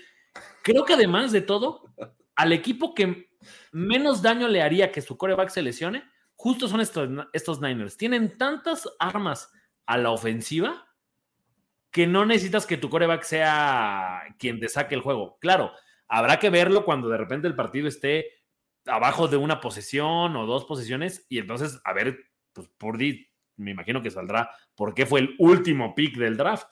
Eh, imagínate esto, Rudy, Rudy, Rudy, Purdy, Purdy, y empieza a transformarse en Purdy, vamos a ver qué pasa. Eh, por acá dicen este Kaepernick. Imagínate, a pesar de todos los rayos que le impacten Drew Brees, que diga regreso a la NFL. Estoy listo, quiero una temporada más y regresa con los Niners para ganar su Super Bowl.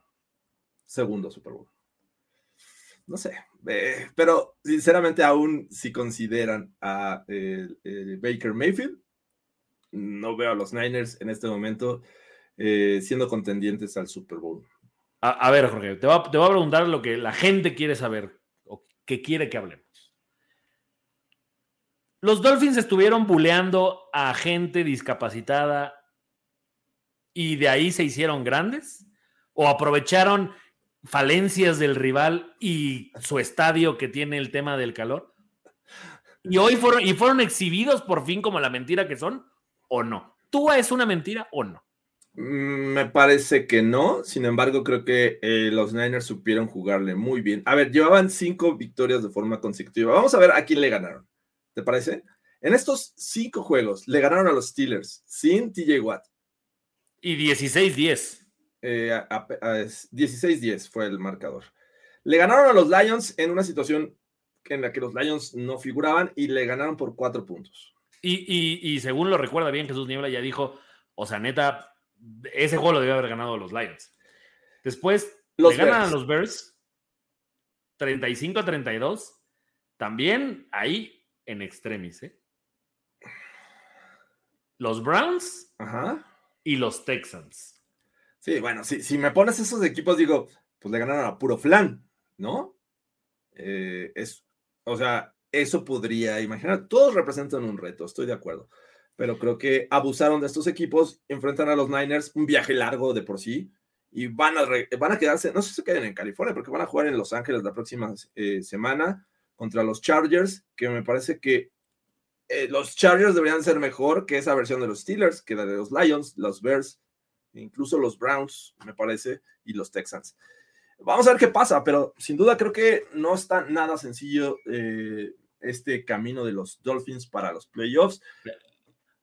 Pero Jorge, y mira, ahora salen a decir que los lesionados, que no tenían linieros, pero yo soy un llorón cuando digo que mi equipo que perdió contra esos Dolphins era el, equipo B de los, de los Bills, güey. Pero, ah, no, no, no, yo no puedo decir esas cosas, porque solamente los Dolphins pueden decir que tenían lesionados. Ellos y el otro equipo y panda de paleros que defienden a Justin Herbert cada semana son los únicos que pueden poner pretextos y excusas para las derrotas. Pues bueno, vamos a ver. Sinceramente, sí hay que seguir muy de cerca este camino de los Dolphins que van a celebrar con los Chargers, Bills, Packers, Pats y Jets. Eh, vamos a ver qué pasa. Siguiente juego en esta semana 13. Vámonos a este otro duelo de la tarde. Duelo de las 3 de la tarde, tiempo del centro de México, porque los Bengals, este equipo que decíamos, bueno, viene de ganar a los Titans, puede que estén jugando mejor. Y, lo acepto. Creo que al principio de la temporada estas victorias eran con equipos así como los que mencionamos de los Dolphins, ¿no? No, no, no estaban en el radar como de los mejores de la liga en, este, en esta temporada 2022. Sin embargo, bueno, vienen de ganar los Titans, se ven bien, eh, pese a las ausencias, regresa Jamar Chase en este juego. Eh, comienzan fuertes, después se dejan alcanzar, le dan la vuelta a los Chiefs. Mahomes es bueno y estaba considerado como uno de los candidatos al MVP y creo que sigue estando. Sin embargo, cometen errores. Eh, Travis Kells suelta, bueno, le, le, quitan el balón, prácticamente se lo arrebatan. Fallan field goals que pudieron haber significado el empate. Y bueno, al final, Joe Burrow, por tercera ocasión, eh, de manera consecutiva, en menos de 11 meses, le gana a los Chiefs por tres puntos. Carlos Gorospe, ¿ya le crees a los Bengals? De, ahora en adelante lo voy a decir Patrick Burrow Jr. el meme de, el que está cargando este Joe Burrow a, su hijo, ¿no? Sí, definitivamente. Me, parece que, que, que, sí es destacable esta situación de que, o sea, a ver, yo entiendo que si van a sacar su pinche argumento de que, pero es que los corebacks no juegan entre sí, este, no puedes poner que Burrow le gana a, a Mahomes. Ah, X a lo que nos importa a la gente es ver corebacks y ver jugadores de ese nivel. Entonces, Burrow tiene 3-0 contra Mahomes y no solo eso, Jorge, me pareció una calca del juego de playoffs en el que los Bengals estuvieron ahí, ahí, y en el momento que medianamente se apretó el acelerador, la defensiva de los Chiefs ya por fin no tuvo respuesta. Que creo que les está pasando en esta temporada. Esta defensiva que estaba acostumbrada a ser eh, eh, el, stop grande, la jugada grande, la clásica, ¿no? Llegaba diciembre y Sorensen eh, parecía Ronnie Lott y entonces los Chiefs ya de repente volvían a ser este equipo relevante. Ay, creo que esa es la. Me, quedo mucho con esa jugada. Previo al touchdown final de, de los Bengals, saquen la cara de Travis Kelsey volteando a ver a Burrow como diciendo, nos la va a volver a aplicar. Y siento que este tipo de victorias pesan cuando llegas a playoffs y se los vuelven a encontrar, porque al perder este juego los Chiefs se meten en un, para mí se meten en un problema. Yo quiero ver si de verdad Mahomes es capaz de ganar un juego fuera de Kansas City en playoffs. Me, me causa un poco de como, pues duda ver que Burrow le tiene tomada la medida, güey. Y es que las implicaciones de esta derrota de los Chiefs eh, son complejas en el sentido de que ya dejas de ser el primer lugar, llevabas una ventaja sobre los Bills que ya te había ganado. Entonces ahí tienes una desventaja en, el criterio de desempate, pero además sumas a los Bengals o dejas que los Bengals estén, prácticamente los Bills y los Bengals están haciendo sándwich a los, a, los, este, a los Chiefs. Y bueno, ya estás a nada de que estos eh, Bengals eh, suban todavía más porque tienen 8-4 los Chiefs tienen 9-3. En una de esas, en un descuido, podrían empatar en récord y bueno, ya tienes otro criterio de desempate y podrían bajar hasta el tercer lugar. Y es que no solo eso, Jorge, a los Chiefs le vienen los Broncos, güey. Eh, ¿Quién es? A ver, esto no es playbook, ay, Carlos Gorospe. Espérame, te ganaste un carajo. no, a ver. ¿Quién está hablando de eso? Creo, ya, ya hablando en serio, creo que a los Chiefs todavía les alcanza para ser el uno de la americana vienen los Broncos, los Texans, los Seahawks, los Broncos otra vez y los Raiders.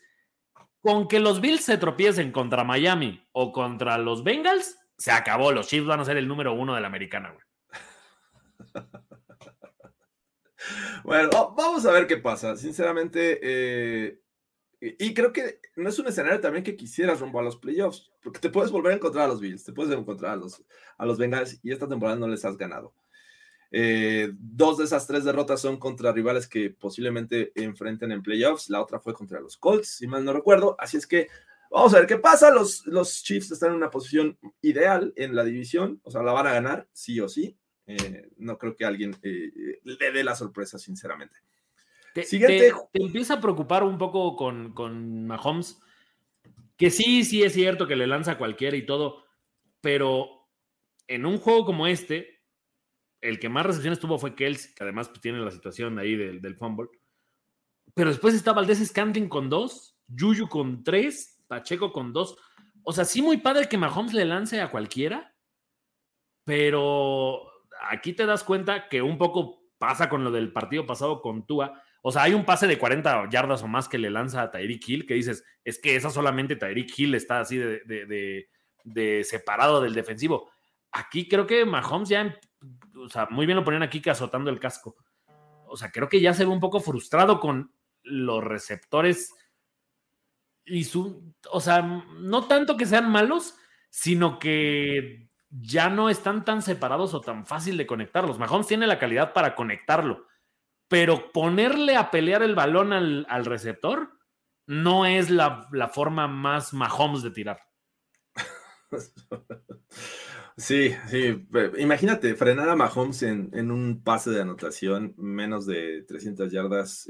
¿Cuánto, ¿Cuántos hizo? Déjame ver rápidamente el dato me parece que hizo 200, 223, o sea, ni siquiera llegó a las 250. yardas. O sea, sí, creo que es un buen trabajo también de la defensiva de los Bengals. Nos quedan dos juegos, Carlos Gorospe. Uno es justamente esta división oeste de la americana, en la que los Raiders recibían a los Chargers. Pues no parecía que empezaba bien las cosas para este equipo de Las Vegas, porque pues Derek Carr lanzando pick six ahí en un pase bateado. Eh, y bueno, a final de cuentas, se recuperan de este error. Josh Jacobs vuelve a ser factor para este equipo. La conexión Carr-Adams sigue dando muchas anotaciones, dando puntos. Hasta con un flip flicker eh, engañaron a esta defensiva de los Chargers. Y bueno, ya al final, pataditas de ahogado de, los Chargers, esta mala versión. Y por ahí muchos ya empiezan a decir que es un boss, o bueno, no es un boss, pero que es una mentira en el caso de Justin Herbert, porque no vemos a esta máquina que esperábamos este 2022 llamada Los Ángeles Chargers. Esos Chargers están a una derrota en mi, en mi ver de un año más sin playoffs, lo cual es, o sea, realmente preocupante para un equipo con la calidad que tiene. Ya quisiera cualquier equipo tener a, a, Eckler, güey.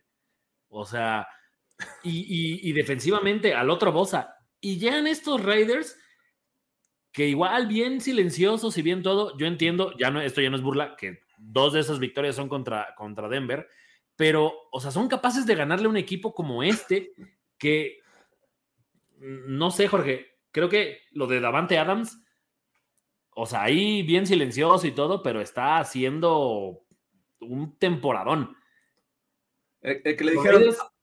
no creo que sean un equipo bueno y aún así fueron y les ganaron, güey. Pues ya están en eh, in the hunt, están con esa etiqueta, están a un juego prácticamente de, los Chargers en este momento y a dos de la zona de calificación porque están con 5-7. Finalmente le dijeron a Chandler Jones, oye, te pagamos más de 50 millones en tres años, llevas medio sack, ponte a trabajar y, consigue tres sacks.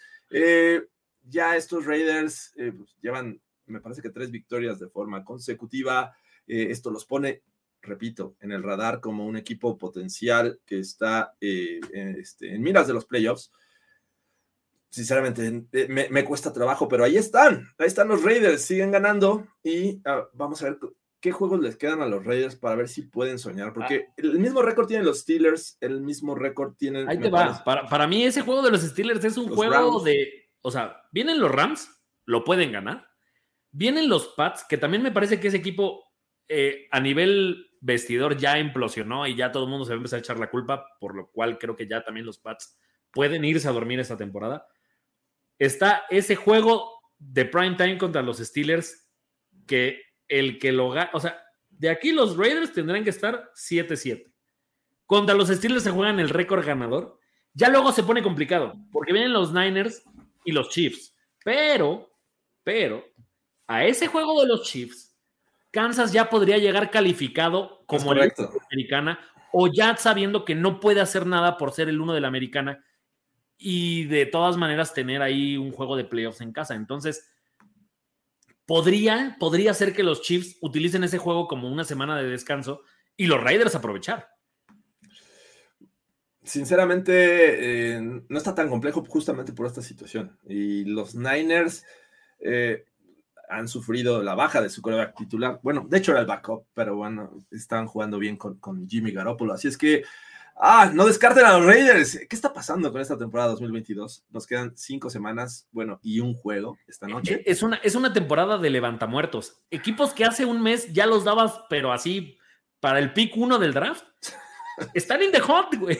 Dios te oiga, Carlos Gorospe, porque. eh, No, a ver, o sea, tampoco. Creo en O sea- milagros, creo en milagros. No, el milagro ya se le hizo a los Raiders, a, los Steelers, güey. Ya los Broncos ya no, no llegaron. Los Chargers del otro lado están en este juego de Sunday Night contra los Dolphins complicadísimo. Luego contra los Titans, ya luego está un poco más fácil, pero estás pensando que este equipo va a tener 9-8. Yo no creo que con 9-8 les alcance para meterse a playoffs. No, es, es complicado.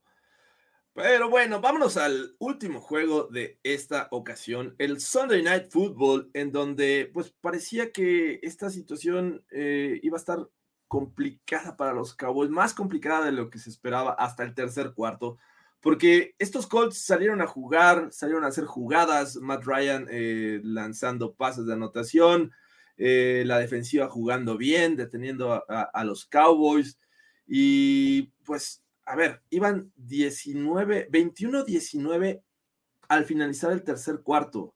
Eh, estos Cowboys iban ganando, dos puntos era la diferencia. Decías, ¿qué está pasando? Eh, el genio ofensivo Jeff Saturday está haciendo de las suyas. Sin embargo, la, la defensiva de los Cowboys es una, para mi gusto, de las mejores de esta temporada 2022. Ayudó y contribuyó con puntos. Y bueno, finalmente anotan 33 puntos en el último cuarto, caray. Es una brutalidad de puntos. Pobres Colts terminan 54-19. Te voy a hacer una pregunta, a ver A si ver, no es sobre reacción. Los Cowboys todavía pueden ganar la división este de la Nacional. Overreaction, Jorge Tinajero. Overreaction. Creo, creo que los Cowboys son un muy buen equipo, pero en este tipo de situaciones me cuesta trabajo creer en ellos, porque no solo estaba el partido cerrado, los Colts tuvieron un momento de poderse ir arriba en el marcador y ponerle mucha presión a Dak. Lo que siento con los Cowboys es que de repente Dak se presiona y todo implosiona. O sea, y entonces de repente CeeDee Lamb tira pases que son que agarra con una mano y Zeke de repente se estorba con sus linieros y se cae en la yarda menos dos. O sea, esta parte de los, de, de los, de los Cowboys es donde creo que justo contra los Eagles no les va a funcionar. O sea, es un poco fortuito el marcador de, de- o sea, si tú ves 54-19 dices, güey, les pasaron por encima y los nalguearon todo el juego. No es Sí. cierto. Y no, no, no es cierto. O sea, Matt Ryan, Jorge Tinajero, neta Matt Ryan les hizo partido. Ya después Matt Ryan mismo les regala el juego. Pero Matt Ryan les hizo partido. Sí, no, eh, digo, obviamente los Eagles están con 11 victorias, una, una derrota, y los Cowboys pues están, este, pues atrás, atrásito de ellos, eh, tienen tres derrotas en este momento, y a ver, estaba buscando el calendario de los, de los Cowboys, ellos van a enfrentar, Viene, viene el Cowboys Texans. Texans, que- eh, que duelo desde tejano. ahorita- si, si ustedes lo dicen desde ahorita, le damos hard pass. Ni siquiera va a llegar a Playbook ese juego. exacto, de una vez lo cancelamos, no, no va a existir en la semana 14. Eh, Jaguars luego- Cowboys. Depende si eh, sale en tanga, la mascota de, de los Jaguars. eh, eso lo pondría un poquito más complicado. Y ya en la semana 16 enfrentan en casa a los Eagles. Me parece que eso es interesante, pero pues necesitan que los Eagles pierdan con alguien más. eh, ese es el tema. Entonces, y bueno, para cerrar en Tennessee y cerrar en Washington. Sí, se ve complicado. En este momento se ve muy complicado para los Cowboys que ganen esta división. Pero bueno, todo puede pasar en este 2022 que ha sido incierto en este, en este mundo Es que- NFL.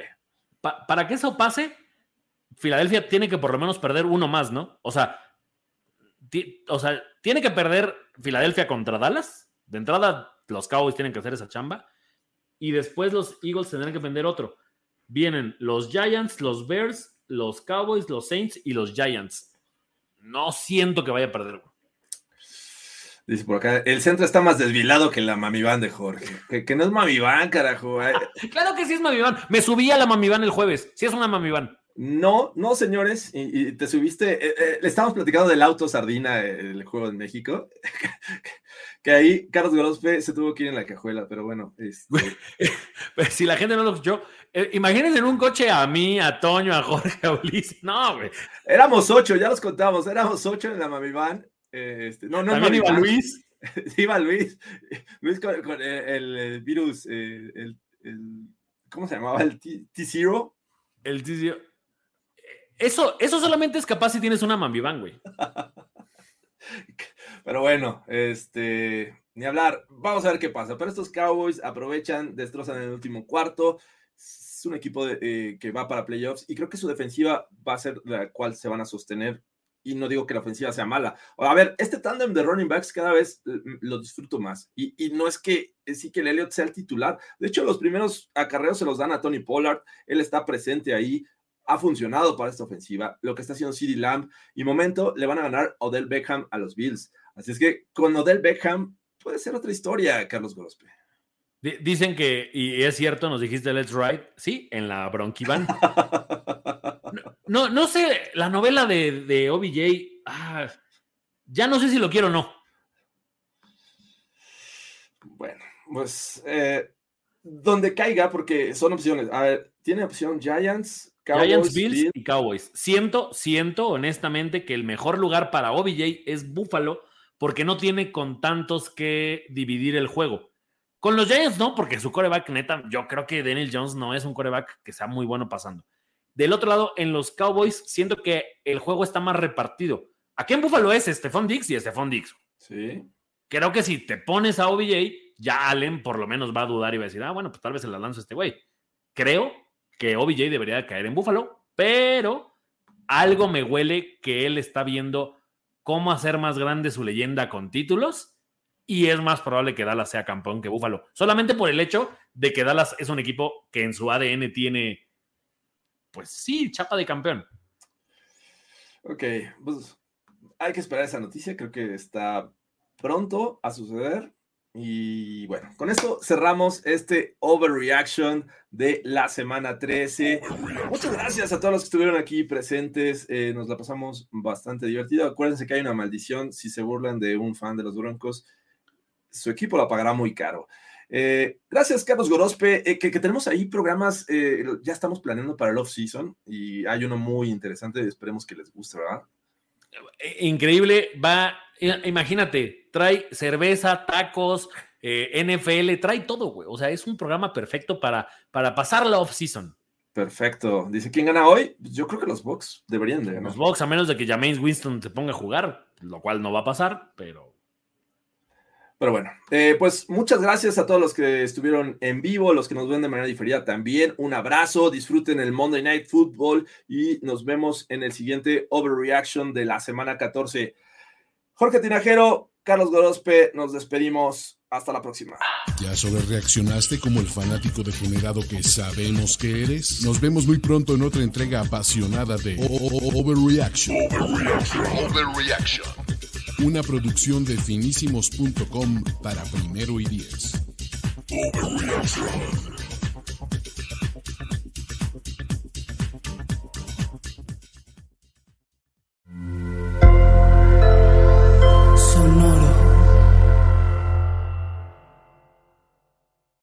Every fan knows the right player in the right position can be a game changer.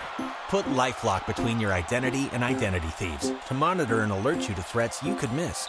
Plus, with a U.S.-based restoration specialist on your team, you won't have to face drained accounts, fraudulent loans, or other losses from identity theft alone. All backed by the LifeLock Million Dollar Protection Package.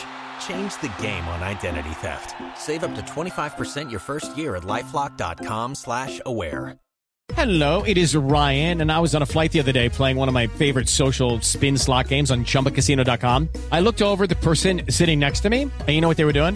They were also playing Chumba Casino. Coincidence? I think not. Everybody's loving having fun with it. Chumba Casino is home to hundreds of casino-style games that you can play for free anytime, anywhere, even at 30,000 feet. So sign up now at ChumbaCasino.com to claim your free welcome bonus. That's ChumbaCasino.com and live the Chumba life. No purchase necessary. VGW. Void were prohibited by law. See terms and conditions. 18 plus.